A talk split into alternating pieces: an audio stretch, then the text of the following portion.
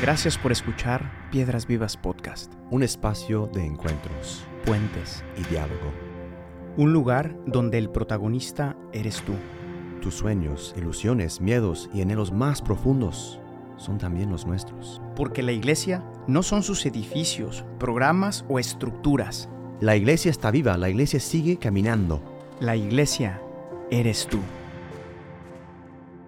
Bienvenidos nuevamente, bienvenido John. Episodio 45. Episodio 45, Profeta Ezequiel. Cambiamos de libro. ¿Puedes creer que estamos en el episodio 45? Es impresionante. Gracias, gracias a todos ustedes por acompañarnos durante tantos episodios siguiendo esta historia. De tu historia. de tu historia. Porque, el la iglesia eres tú.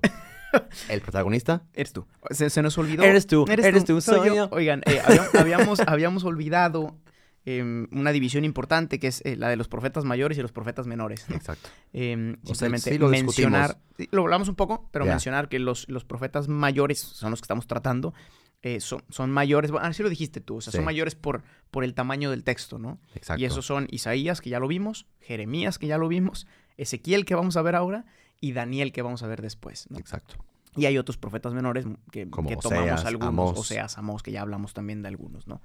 Em, pero bueno, ahora pasamos a este Ezequiel, ¿no? Y vamos a centrarnos obviamente en un pedacito de tan rico texto que tiene él, ¿no? Eh, concluimos con Jeremías, que de algún modo venía ya preparando este terreno de una necesidad del pueblo por tener un corazón nuevo, ¿no? Eh, hablamos ya del pozo y de ese, y de ese drama ante la, ante la imposibilidad de, de conversión, ¿no? Ahora, ¿quién es Ezequiel? Ezequiel también fue un sacerdote y un profeta. Ejerció su sacerdocio en el templo de Jerusalén, es decir, en el sur, reino del sur, em, que fue destruido en el 587. ¿no? Y fue exiliado a Babilonia en la primera deportación.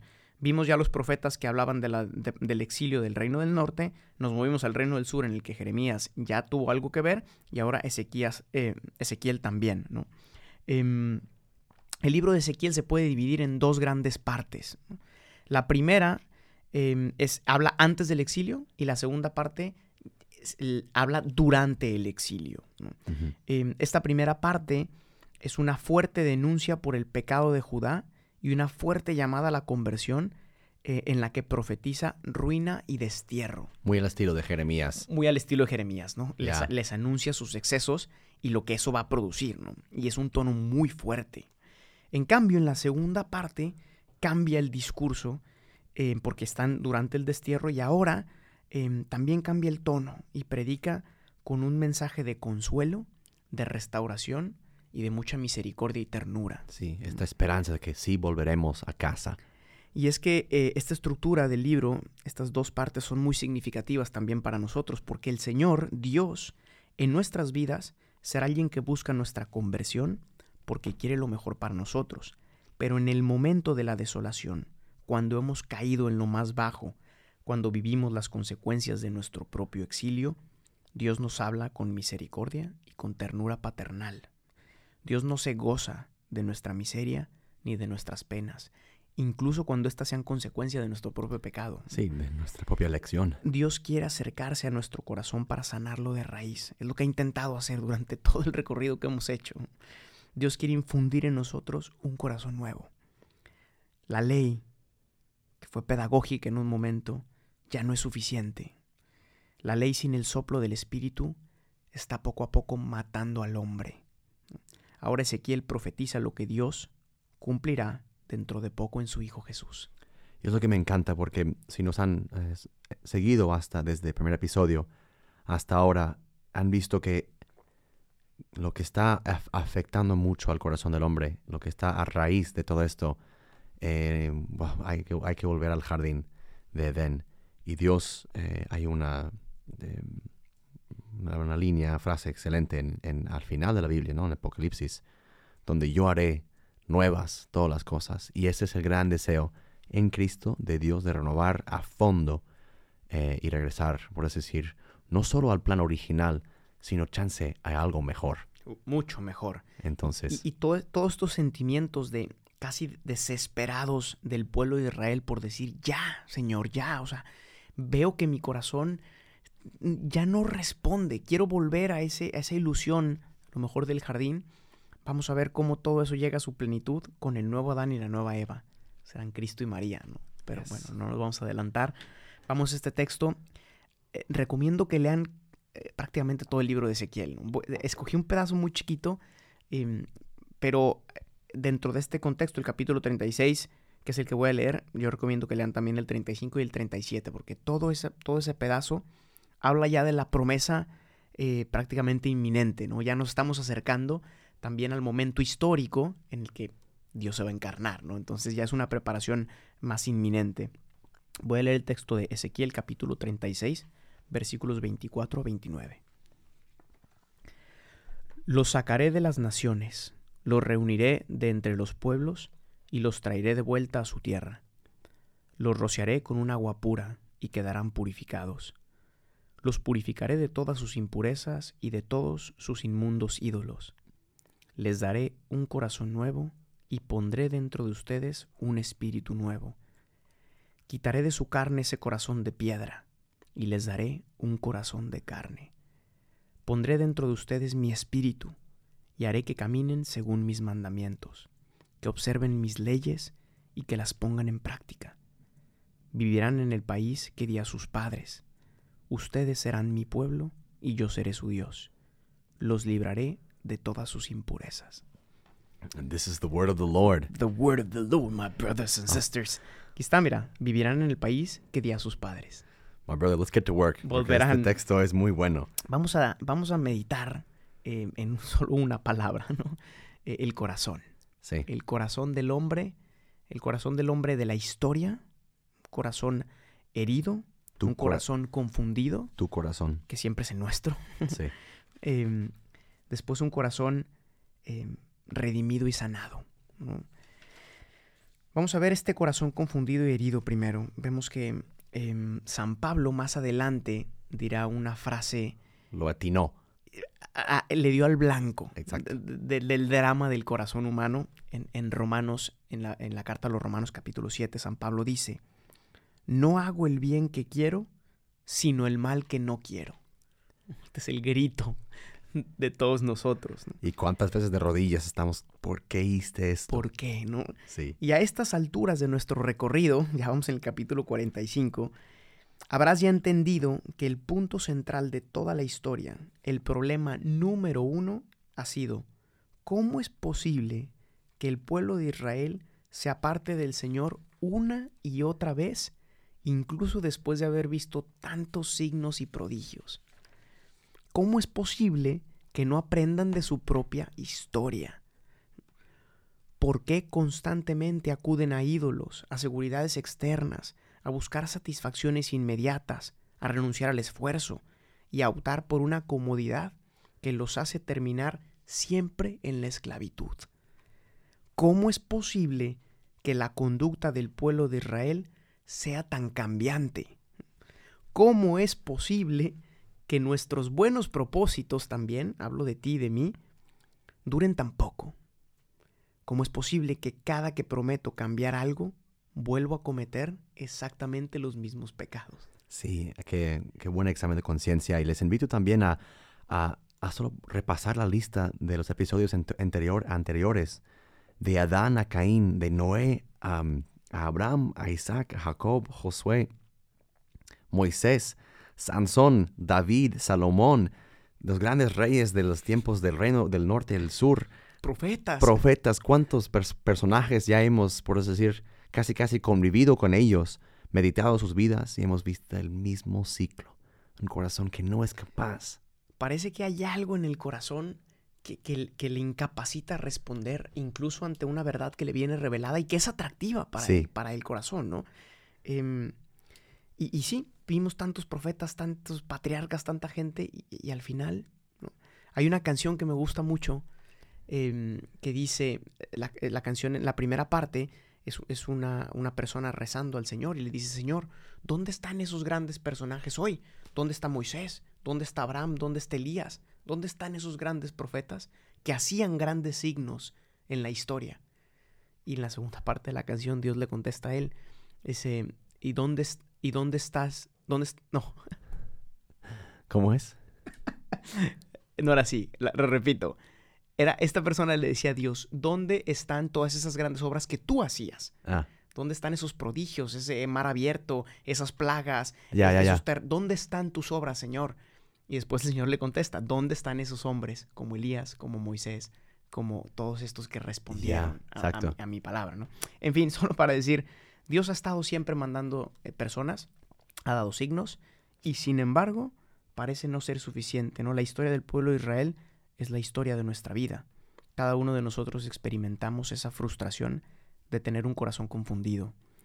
Un corazón que tiene grandes deseos de hacer el bien, un corazón noble, que quiere ayudar a los demás, un corazón que quiere reconocer a Dios como el último y único bien, y quiere renunciar a la idolatría. Y sin embargo experimentamos, como dice San Pablo, que tantas veces hacemos el mal que no queremos y que no podemos hacer el bien que queremos. Vimos que Dios le dio al pueblo la ley como una tentativa de solución en esta pedagogía ¿no? histórica. Hablamos ya de las heridas que produjo en nuestro corazón el pecado original, esas rupturas, y cómo Dios suscitó hombres que anunciaran su fidelidad y su misericordia, estableció una alianza, y la seguridad hasta ahora de esa alianza había estado en la ley, la ley de Moisés. Una ley que no fue suficiente para resolver los problemas y mucho menos los anhelos del corazón. Yes, my brother. Y, y claro, otro tema que hemos visto muchísimo en este, en este podcast, esta parte del Antiguo Testamento, es tema de identidad, ¿no? Y, y el viaje de Abraham, el viaje de ser y de hacerse hijo y, y saberse hijo, es chance uno de los más difíciles viajes que vas a entreprender en tu vida, porque claro, ser hijo requiere tanto sacrificio y requiere tanta eh, renuncia y tanta madurez de corazón que Dios en su Hijo nos va a dar. Sí, y sobre todo requiere acoger más que hacer, Exacto. dejarte transformar, ¿no? Sí. Em, vemos ahora en este segundo punto que, que está aquí ya un, un anuncio de una nueva creación que está por venir. Ese anhelo de ese volver al jardín ya está eh, muy próximo, ¿no? Y este anuncio es el bautismo. De alguna manera aquí se prefigura.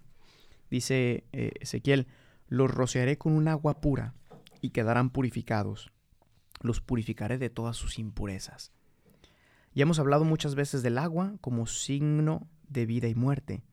Ezequiel ahora anuncia por fin lo que tanto tiempo lleva anhelando el corazón del hombre, esta agua viva, un agua que purificará por fin a Israel de todas sus impurezas. Tenemos aquí una de las más claras prefiguraciones y anuncio de lo que será el bautismo. Y aquí los invito a reflexionar un poquito sobre el bautismo. Y es que muchas veces lo vemos únicamente como el acta de nacimiento católica. Eso solo para sacar ya el... Sí, es como si fuera una credencial Sí. necesaria para poder desarrollar tu vida social religiosa y sobre todo para eventualmente poderte casar. ¿no? Eh, y, y- y muchos, Un, un paso muchos lo ven así. social ¿no? casi, sí. Algo, algo social, algo necesario para el matrimonio en el futuro. O si, no, o si no lo haces, también tu mamá te va a regañar como tu... tu. Bueno, ni te pregunta tu mamá porque te bautiza de niño. No, no, en cuanto sea así. Tú como pareja, tu, tu, tu Ah, suegra ah, va a decir... uy, Que tu, tu sí. suegra va a decir, "Eh, ¿por qué no bautizaste a, mi- a mi cuidadito y nieto? No bautizas al nieto. A niña. Y ahí vas a contentar a la suegra Sí, o a la mamá. Exacto. Pero bueno, perdón. hemos, no, es que en el fondo hemos dejado de contemplar y sobre todo de admirarnos ante la grandeza de este regalo que se nos ha dado en el bautismo. Hemos olvidado que el drama del corazón, esta confusión y estas heridas, vienen precisamente sanados por medio de esta agua. Hemos olvidado el poder que tiene esa agua. Dice después el profeta, les daré un corazón nuevo y pondré dentro de ustedes un espíritu nuevo. El bautismo es precisamente esta nueva creación. Es el soplo del Espíritu de Dios que transforma y llena de sentido nuestra batalla cotidiana. La ley sin este espíritu resultó no solo difícil de vivir, sino que además, eh, y más adelante San Pablo dirá, resultó para muchos causa de muerte. Ujú. Están condenados. Están condenados por la ley y es que una vida de puros preceptos termina por condenarte. Mm. Los que por la ley viven, por la ley mueren. San Pablo también dirá, ¿no?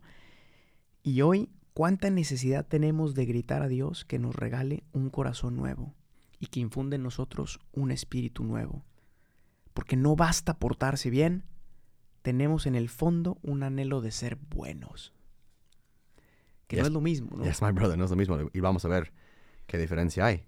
Um, porque creo que dentro de esto, bajo la ley, hacemos el bien, pero con la gracia vamos a desear el bien. Porque muchas veces lo- hacemos por, por compromiso, o porque no queremos caer en pecado, por o sea, otros motivos negativos siempre, ¿no? Porque ¿qué van a pensar si no hago el bien? Pero eh, Es que este corazón nuevo, ya el deseo de hacer el bien. y cumplir las leyes nunca va a garantizar la santidad. Exacto. ¿no? Y vamos a ver precisamente en este tercer punto cómo en el fondo tenemos un anhelo, un grito desesperado de este corazón redimido. ¿no? Deseamos un corazón nuevo porque estamos cansados de, de experimentar. El pueblo de Israel estaba cansado y nosotros también, ¿no? Sí. Y entonces Ezequiel grita, quitaré de su carne ese corazón de piedra y les daré un corazón de carne. Ese, ese corazón que se convierte en un lugar de batalla. Pero Ezequías anuncia ya lo que Cristo vendrá a realizar en ese lugar de batalla. Cristo vendrá a hacer un intercambio de corazones con cada uno de nosotros. Y ese grito también de Dios en el desierto, ¿no? Hoy no, hoy, o sea, hoy en el presente, eh, 2023, o sea, no endurezcan sus corazones. Como en Meribá, Meribá, my como el día de Masá en el desierto, Exacto. cuando vuestros padres me pusieron a prueba y me tentaron. My brother, My brother. that's the good one. Y es que el corazón es ese yo profundamente interior en el hombre, donde experimenta las fuerzas del bien y del mal luchando entre sí. Es ese lugar de Ese campo de batalla, choque. Sí, ¿no? sí, sí. Lucha entre lo que quiero y lo que me atrae. ¿no? Muchas veces, esto que dice San Pablo, muchas veces yo quiero hacer el bien, pero a veces me atrae el pecado. Porque hay un cierto atractivo detrás. Lo vimos en Eva, desde Obvio. el primer pecado se veía jugosa y atractiva la manzana o, lo- o- No hemos no- decidido no todavía lo que es, qué pero fruta era, pero el fruto se veía atractivo, ¿no? sí. Pero Cristo, y lo vamos a ver en el Nuevo Testamento, pero lo anticipo, todo esto que Ezequiel está clamando eh, en nombre del pueblo, Cristo, la novedad del Hijo de Dios, la novedad del bautismo también para que lo valoremos más, es que, es que Cristo nos viene a dar no una nueva ética, no una nueva ley, porque esa ya no la había dado y no funcionó al parecer. Nos viene a dar un nuevo etos. Voy a explicar qué es esta palabra. Pero vemos en Mateo 5 que dice Jesús, si vuestra justicia no supera la de los escribas y los fariseos, ustedes no entrarán en el reino de los cielos. Recuerden que los fariseos y los escribas cumplían la ley a la perfección. Y dice que si no superan eso, y después dice en Mateo 23, fariseo ciego, limpia primero lo de adentro del vaso y del plato, para que lo de afuera también quede limpio. Palabras fuertes. Ah, Y habrá más de estas, ¿no? Obvio, Sepu- sí. Sepulcros blanqueados que Mm. están muertos por dentro. No leí un- una parte de este pasaje donde habla de los huesos muertos, de los huesos secos, que, que- eh, que- que Dios infundirá un nuevo soplo en esos huesos secos. Después Jesús dirá, ustedes son como un sepulcro blan- blanqueado porque la tumba es muy bonita por fuera, pero por dentro apesta. Sí, Está podrida. sí. O sea, a veces así está su corazón de podrido, aunque por fuera sea un altar muy bonito. Y Cristo también, o sea, no solo regaña a los, a los fariseos, a ellos también están, eh, Él está llamando como a la conversión, porque este mismo texto de que me encanta de Ezequiel, de, de huesos secos, escuchan la, la voz del Señor.